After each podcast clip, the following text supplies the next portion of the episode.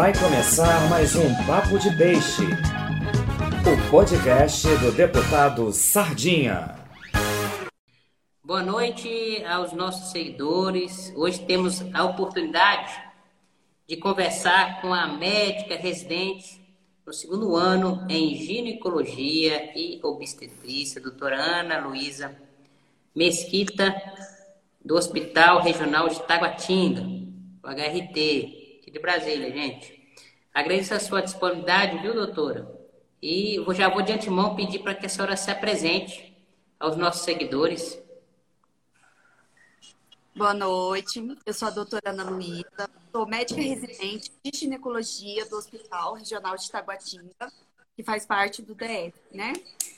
E é um prazer estar aqui com você para a gente comentar algo que é tão relevante. É, doutora, hoje nós vamos aproveitar né, é, nosso ambiente virtual para falar é, do assunto do câncer de mama, né? É, de acordo com o Instituto Nacional de, é, de, Câncer, nós estamos falando do câncer que é um segundo que mais mata as brasileiras, né? Que mais as brasileiras, representando de 25% de todos os cânceres que afetam o câncer é, feminino. Então, vamos aproveitar né, o seu conhecimento e o tempo e vamos é, trazer mais informações sobre o assunto, né? Então, vamos começar a perguntar à senhora o que é o câncer de mama. Então, então vamos explicar primeiro o que é um câncer. Tudo inicia com uma célula que ela está diferente do habitual. Então, essa célula é formada de um DNA e esse DNA está modificado. Qual foi o motivo da modificação? Pode ser uma causa genética, pode ser um fator que a gente chama de fator modificáveis, né? Que é por exposição, por obesidade, por cigarro, por várias outras causas, né? E quando essa modificação, essa célula que está alterada, que está diferente da irmãzinha dela, e começa a proliferar, ou seja, ela multiplica de forma muito mais rápida do que as outras, eu tenho o câncer, e quando ela atinge, a gente fala que é o ducto lobular, eu tenho câncer de mama, certo?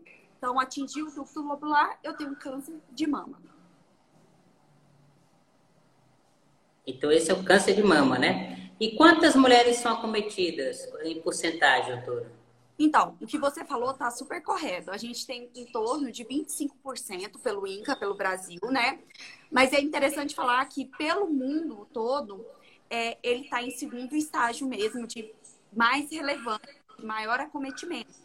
É, até em países mais ricos, né? Ele só perde por câncer de pulmão. Então, o câncer de mama, ele é muito relevante, muito prevalente e precisa ter uma atenção redobrada. Doutora, existe é, o tal rastreamento, né? Isso. É, como que deve ser feito esse rastreamento? O que, que é esse exame de rastreamento? Então, quando a gente fala de rastreio, a gente está procurando, né, diagnosticar de forma precoce o que pode acontecer em determinada faixa.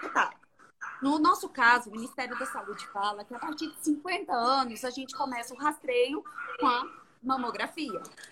Só que a gente tem agora, assim, já tem algum tempo, mas isso não foi modificado pelo Ministério da Saúde, que a atenção tem que ser iniciada com 40 anos.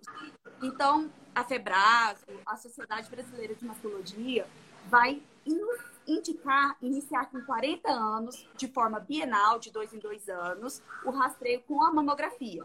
E de forma anual, o exame clínico das mamas. Certo?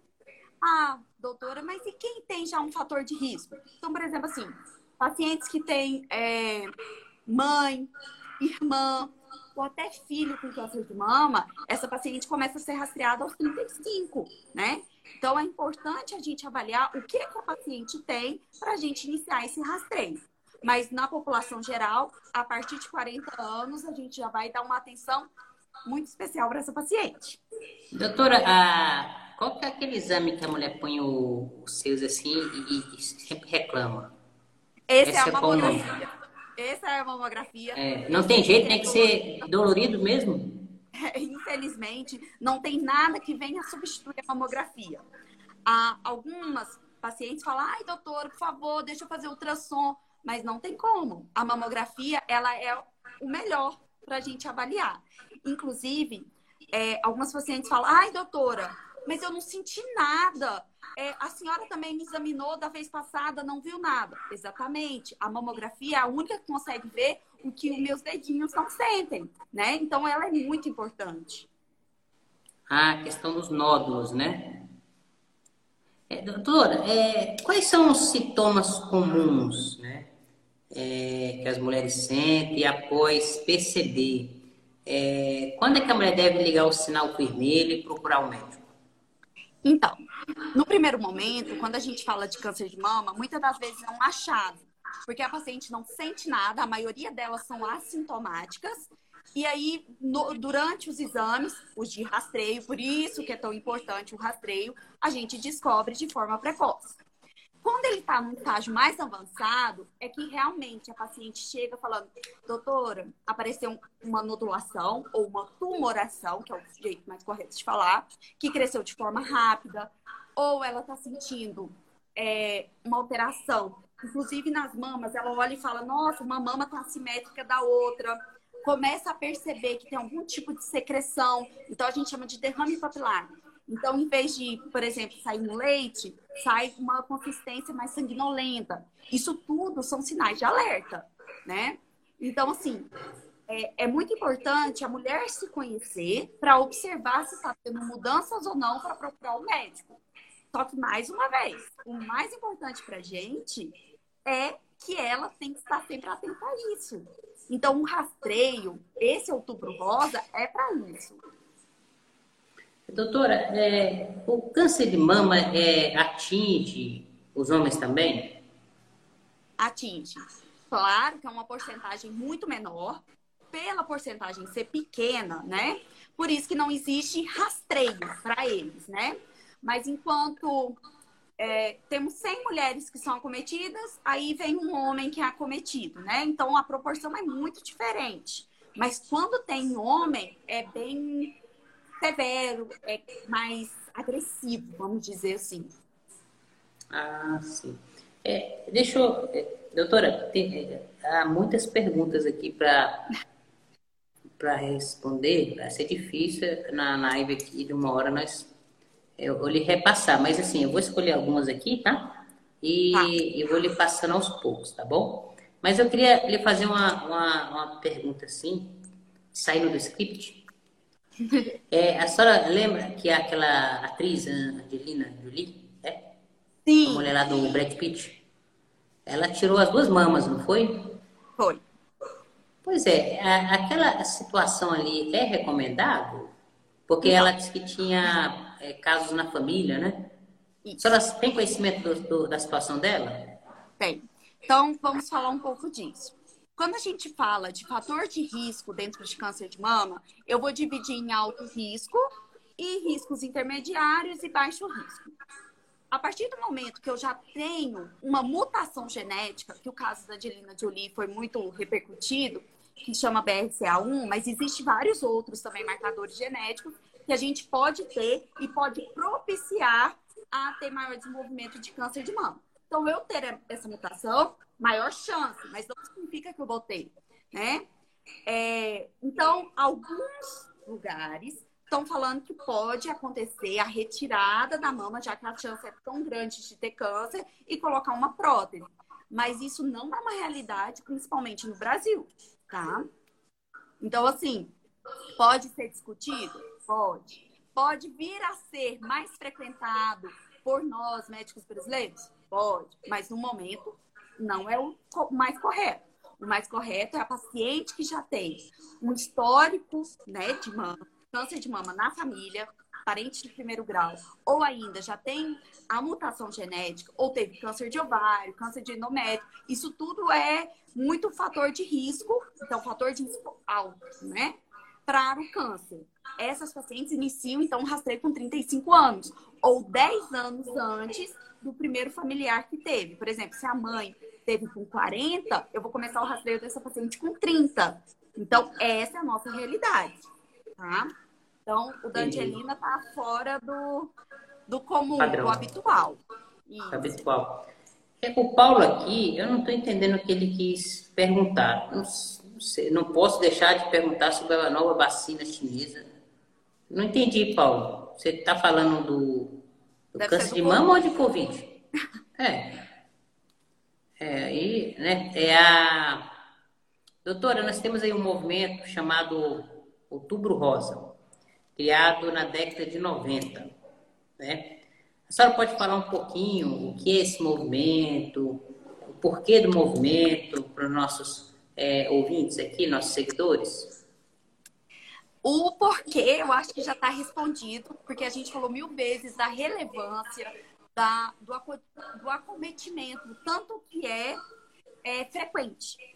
E o outubro rosa serve para um alerta, para a gente sempre ficar atento, tanto com nossos pacientes, como nossos familiares, como nós mesmas, mulheres, não esquecer disso. Porque quando a gente faz o rastreio, eu consigo identificar de forma é, precoce e tratar de forma mais adequada e com certeza ter melhor prognóstico. Entenderam?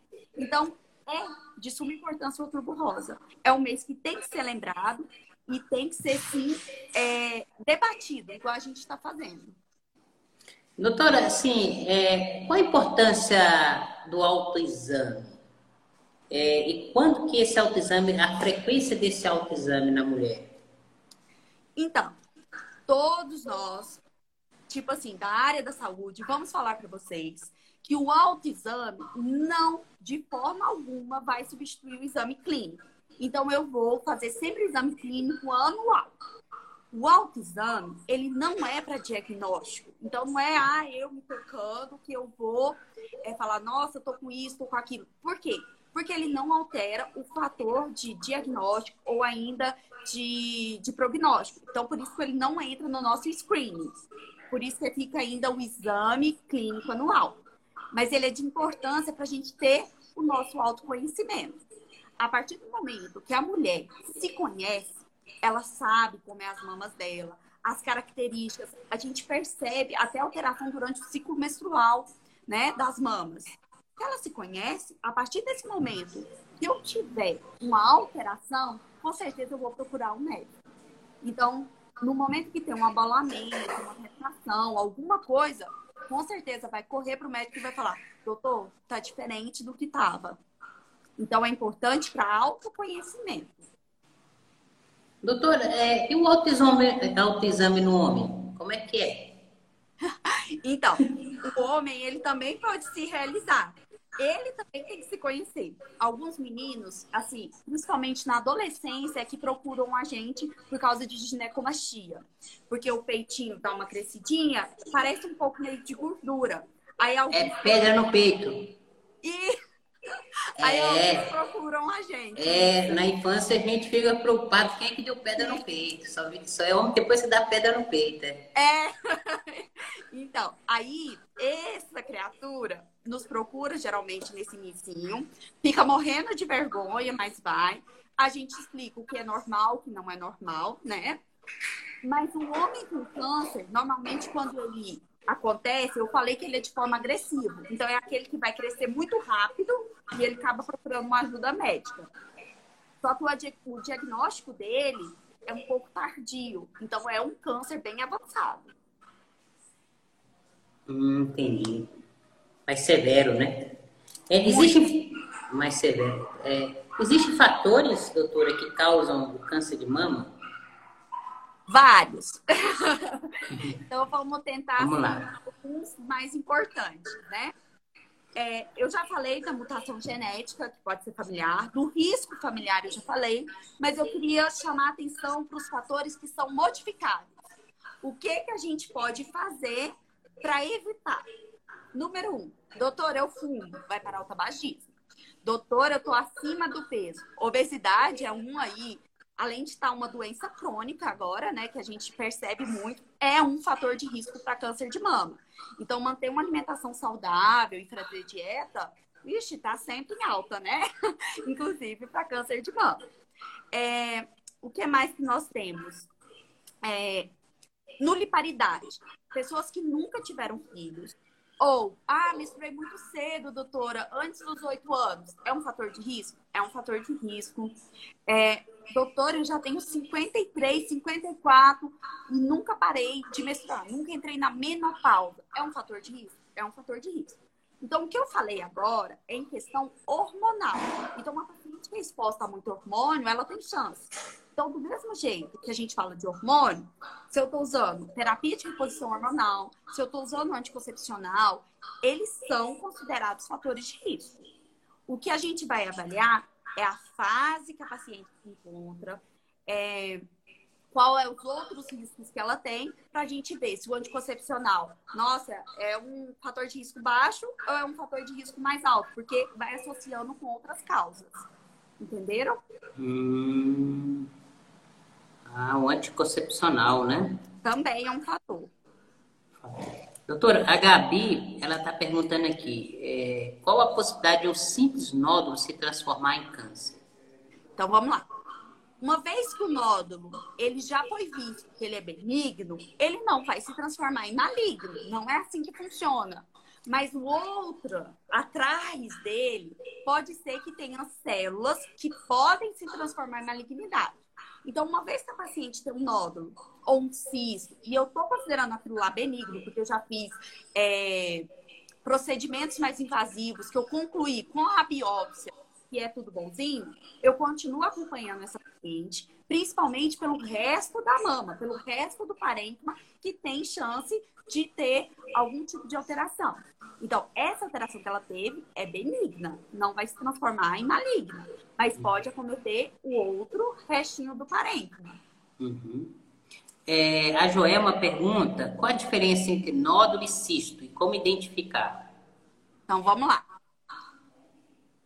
Maioria das vezes, no nosso exame clínico, a gente pega, é um nódulo bem móvel, eu fiquei em dúvida, eu preciso de outro exame complementar, que a maioria das vezes é um ultrassom. Então, primeiro eu fiz o exame, primeiro eu fiz uma mamografia. Ela tem características benignas, mas para mim avaliar se é um cisto ou se é um nódulo, eu uso ultrassom. Ah, doutora, fala bem claro, o que é um cisto? O cisto é uma bolsinha de água. Então, esse cisto, ele é modificável. Então, ele pode aumentar, diminuir, principalmente quem está na fase reprodutiva e devido ao ciclo menstrual, ele acontece com muita frequência. Então, a gente tem meninas de, de 25 anos que chegam, ai, doutora, eu tô com medo de ter câncer. Não era câncer, era um cisto. E esse cisto, ele vai mesmo modificando. Mas a gente sempre tem que dar atenção, porque não impede de uma pessoa jovem ter um câncer de mama. O nódulo, ele é muito parecido, só que ele tem uma consistência maior, então ele é mais é, endurecido. Não é endurecido igual o câncer, de forma alguma. O câncer ele é duro, bem aderido, né? Mas ele tem características de coisa boazinha. Inclusive, quando vocês chegam pra gente, a gente fala: olha, nós podemos até investigar para saber é, o que é e tudo, mas fica tranquila. As características são de, de bonzinho. Inclusive, a idade fala muito a favor disso, né? Então, uma paciente que tem 50 anos e chega para mim com um nódulo, com um cisto, não é muito normal da idade. Esse cisto, esse nódulo pode ser maligno? Pode. Por isso que a gente sempre vai investigar mais profundo.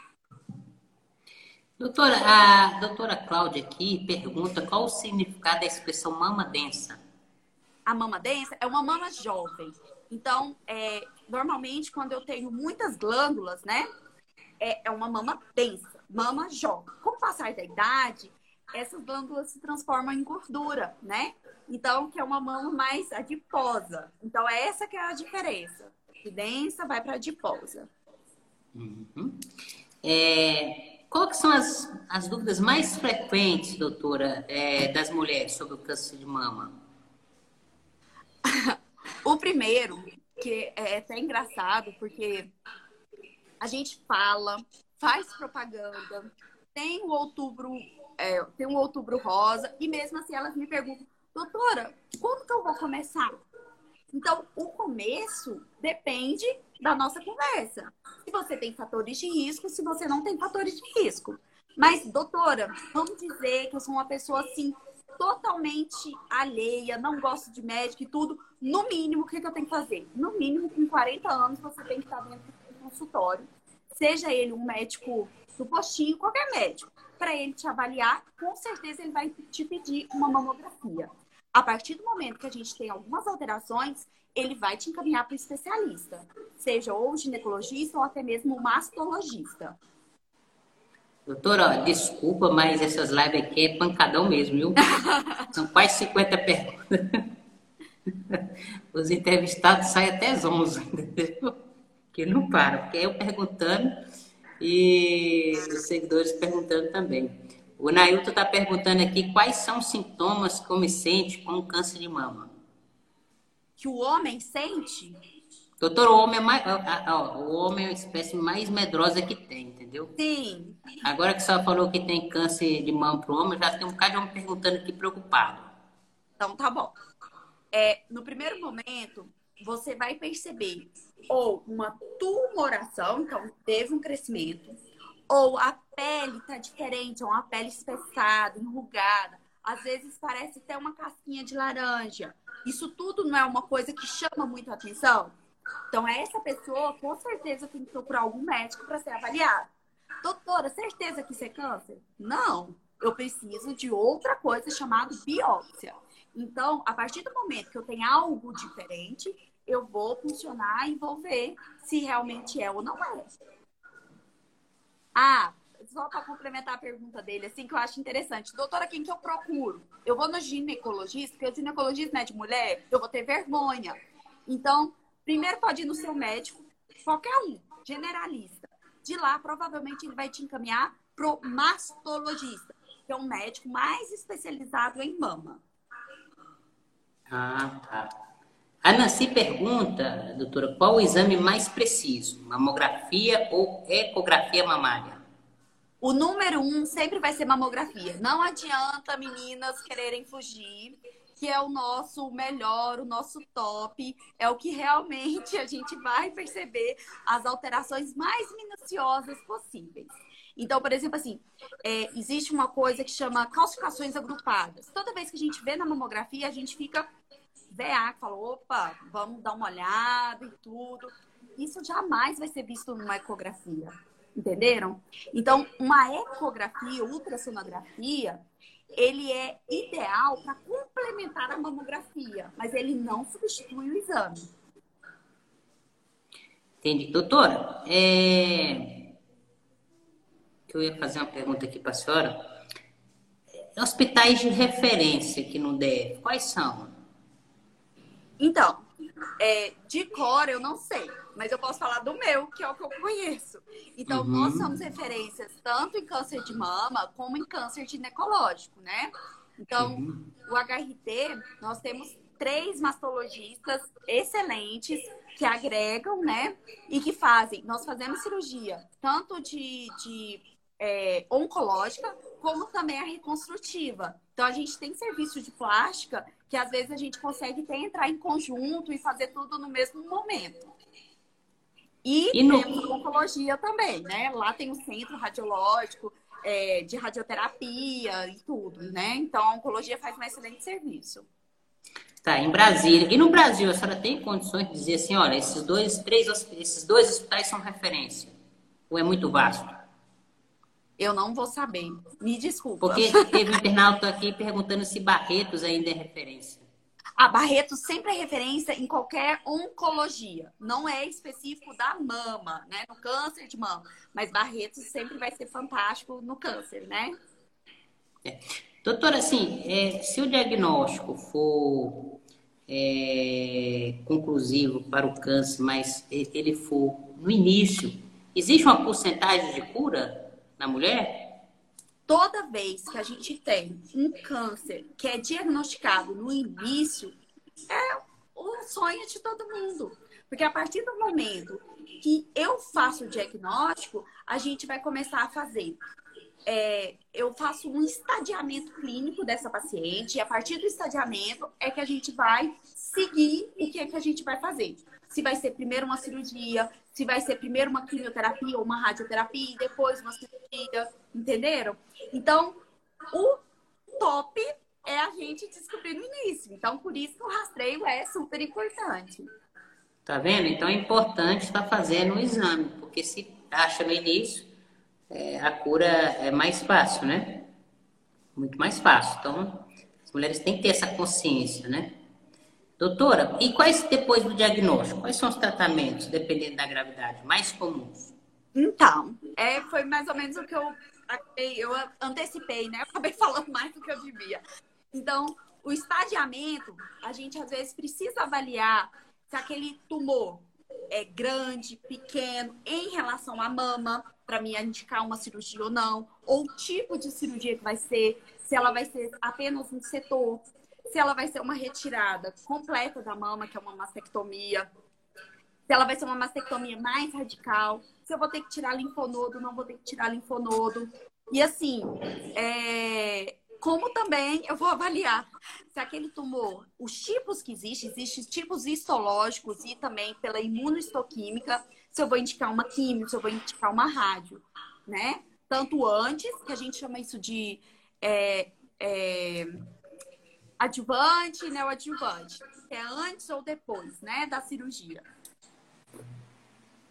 Entendi. A senhora falou em linfonodos aqui. Nós fizemos aqui uma websérie e de antemão quero agradecer todas as mulheres que, que quiseram e contribuíram aqui com a nossa, a nossa conta aqui do Instagram e do Facebook em passar a sua experiência, né, de ter um CA.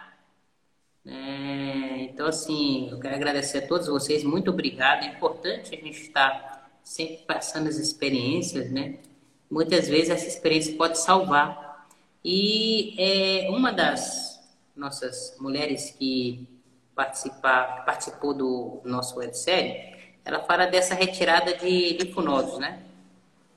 É assim, né? Pois é, que, como é que é isso? É, como é que é? Quem precisa retirar? O que são linfonodos? Existem sequelas? Então, vamos lá. Quem deve retirar? Primeiro, toda vez que eu tô à frente de um câncer de mama, igual eu expliquei para você, vai avaliar se tem metástase, se tem é, linfonodos, né, acometidos e tudo. A partir do momento que eu tenho só o tumor na mama, com certeza eu vou avaliar esse linfonodo por uma biópsia, que a gente chama de linfonodo sentinela. Eu descubro quais são os linfonodos que mais recebem ou que têm ligação com essa, com essa tumoração e eu vou ver se eles estão acometidos ou não. A partir do momento que, pelo patologista, que é outro médico que vai avaliar se estão acometidos ou não, eu vou ter que fazer uma nova cirurgia. Essa nova cirurgia faz o esvaziamento axilar. Em centros maiores, que não é o nosso centro público, né? Às vezes eles fazem durante a cirurgia. Durante a cirurgia já tira o linfonodo, já tem um patologista, já vai olhar e quando olha, nossa, olha, realmente vai ter que esvaziar. Aí a gente chama de esvaziamento axilar né? Que é a retirada de máximo possível desses linfonodos, né?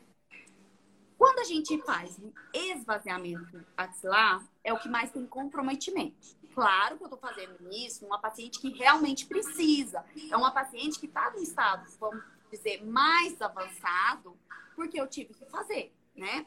E quando eu faço, o número um de queixa é o edema, que a gente chama de linfedema, né? Então, se eu tiro, não vai ter mais aquela drenagem como era antigamente. Se tem edema, eu tenho dor. E a chance também de ter infecção é bem maior. Então, assim, as pacientes, a gente fala, olha, é porque eu preciso mesmo fazer, né? Que é o melhor para você, porque dos linfonodos vai indo para outros lugares. Então, quando eu faço esvaziamento axilar, é porque é necessário. Entendi. Doutora, é, vamos aqui algumas perguntas. O Eustáquio está perguntando que a mãe dele tem 68 anos, se ela pode ter câncer. Mas não tem idade para câncer não, né, Eustáquio? Mas vamos conversar. Ela já foi avaliada alguma vez? Entenderam? É. O que, que acontece? Se ela tiver, realmente ela vai ter uma chance, né? De ter um tumor bem mais avançado, né? Porque se a fase normalmente é com 50 anos, eu já tenho 68, eu estou numa fase muito avançada. Aí é uma paciente que realmente tem até aquelas alterações de mama, como eu disse. Não vai ser aquela paciente que não tem nada e a gente descobriu, né? Então, chance de ter? Claro que tem. Nós todos temos, né? Chance de acontecer algo conosco. Por isso que é importante sempre ser avaliada.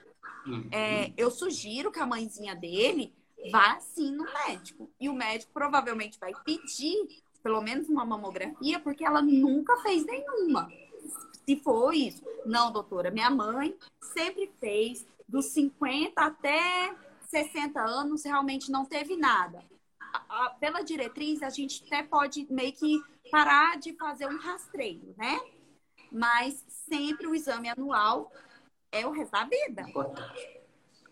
A Anne pergunta aqui: eu gostaria de saber se o nódulo interfere na amamentação.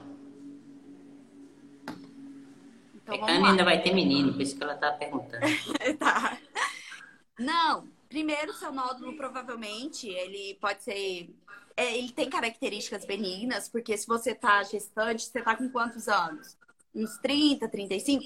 Claro que as minhas mãezinhas de 40, né, que estão grávidas, essas a gente sempre vai ter que preocupar muito. Porque quando eu dou muito hormônio na gestação, é muito mais hormônio do que a gente está acostumado, né? Esse câncer, se tiver ali, ele prolifera muito mais rápido, né? Inclusive, a gente já fez diagnóstico no HRT de mãezinhas que estavam gestantes e começou a crescer, e aí a gente foi ver, realmente era câncer de mama. Tá. Agora, essa paciente que me fez essa pergunta, é um nódulo, provavelmente características benignas. Vai atrapalhar na amamentação? Não. Tá vendo? Entendeu? É, a Valkyria está perguntando: e a reposição hormonal após a menopausa aumenta o risco de causar câncer? Aumenta. Toda vez que eu aumento doses hormonais, ela aumenta. Mas o que, que a gente tem que ter em mente? quanto tempo você está usando reposição, se você tinha ou não tinha indicação de reposição, tá? Isso tudo é muito válido. Doutora, eu tô morrendo, pingando de calorão, não durmo à noite, eu não tenho nenhuma contraindicação ao hormônio. A gente vai usar? Vai! Mas a gente vai usar por algum tempo e vamos principalmente ter o máximo de atenção para ver se vai ter alguma modificação na mama ou não paciente que já tem histórico de câncer de mama, a gente não usa hormônio, porque a gente já sabe que ela tem. Os demais, a gente segue o rastreio, sempre avaliando tudo. Tá vendo? Doutor, é, já, já estamos já com 35 minutos de live. Só desculpa aí que a gente tá deixando a senhora nem tomar água, né? Uma atrás da outra. Mas, assim, são várias perguntas, né? Então, é, difícil responder nesse período. Mas, para a gente finalizar, quais as formas de autoexame que podem ser realizadas? Então, quando a gente fala de autoexame, é você se avaliando. Então, eu gosto de uma tática que é assim. Primeiro é no espelho. Então, você vai se despir, olhar no espelho, com os braços para baixo, e aí, tem alguma diferença? Você viu alguma modificação? Mesma coisa, você vai erguer os braços. E aí, tem alguma modificação? Não tem? Próximo passo, no chuveiro. No chuveiro, você vai tanto fazer os mesmos movimentos. E agora, no banheiro, você vai fazer movimentos circulares de forma bilateral para avaliar se você viu alguma mudança ou não. Outra coisa, a gente também faz a mesma manobra deitada. É, o que, que é o principal? O principal é avaliar se você teve alguma modificação ou não. Doutora, eu não percebi nada, mas você vai no médico também, anual? Porque o médico, ele tem um tato mais fino e que consegue avaliar melhor. Nossa, isso daqui é uma glândula. Ah, não, isso daqui tá com uma carinha de cisto. Entenderam? Então, é um tato mais fino o exame clínico, tá? É importante o autoexame para seu conhecimento, tá? Doutora, nós estamos chegando ao fim, né? Foi muito bom estar com a senhora. Foram 40 minutos que a senhora não teve nem tempo para beber água. Passa muito rápido, viu? Passa. É, eu queria que a senhora deixasse suas considerações finais a todos os nossos seguidores. Então, vamos lá. É... Quando a gente fala de outubro rosa, né? É, a primeira coisa é orientação. Então, a gente quer uma atenção maior sobre o câncer de mama, que é algo muito frequente, que vale a pena sempre a gente fazer o rastreio. Segundo, mostrar para vocês que sem rastreio não existe diagnóstico precoce, certo? Então eu preciso do rastreio para a gente ver lá no início quando está começando e aí a gente conseguir, né, de forma melhor, dar o melhor tratamento para o paciente e ter o melhor prognóstico. Tá vendo, gente? Olha, foi, doutora, muito obrigada. Hein? É, eu acho que quando nós no gabinete tivemos a ideia de fazer essa websérie, é que mostra a história né, de várias mulheres já curtidas por CA, é, foi no intuito de homenagear o Outubro Rosa, alertar as mulheres da necessidade, né? Tem que estar fazendo seus exames. E a senhora fecha com chave de ouro o nosso Outubro é, Rosa para dizer o, o, que a gente quer passar, né? Que a melhor forma de, de evitarmos ou de sairmos de um CA é a prevenção, né? É fazer os exames necessários no tempo certo, igual a senhora está falando. Eu queria agradecer de coração o tempo que eu sei que a senhora é corrida, não tem tempo né, para estar tá disponível. Meia hora, uma hora da senhora é muito valioso. Obrigado. Tenho certeza que a senhora ajudou muitas mulheres e muitos homens nessa live, tá bom? Tomara. Que Papai do Céu lhe proteja sempre. Amém. E que a senhora precisar, estamos disponível na Câmara, tá? Para ajudar na luta no combate ao câncer de mama. E agradecer a todos os nossos seguidores que estão aqui é, nos ouvindo, fazendo perguntas. Agradecer de coração e até a próxima quinta-feira. Hoje é quarto, mas é naturalmente é todas as quintas. Obrigada, é. doutor. Fica com Deus. Foi uma exceção para mim, né? Foi. A senhora pode. Muito obrigada, viu? Deus abençoe. Até mais. Amém. Fica com Deus. Tchau, gente. Um abraço.